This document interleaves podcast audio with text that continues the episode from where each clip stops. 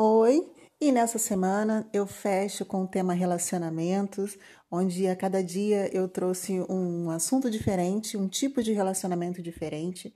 E hoje eu fecho dizendo que é, de todos esses tipos né, de relacionamentos, modelos de relacionamentos, que vocês reflitam, que vocês se identificam com cada um deles e reforcem dizer que nenhum deles é o certo, é o errado. Tem o ideal para você, tem o ideal para cada pessoa e tem aqueles que são os mais recomendáveis, né, os mais sadios para se ter.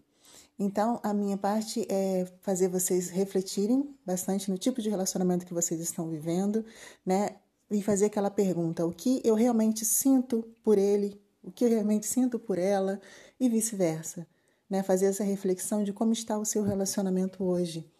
Né? E que viva da melhor maneira possível que vocês tenham um bom relacionamento, um relacionamento sadio, que esse é o esperado de qualquer tipo de relacionamento.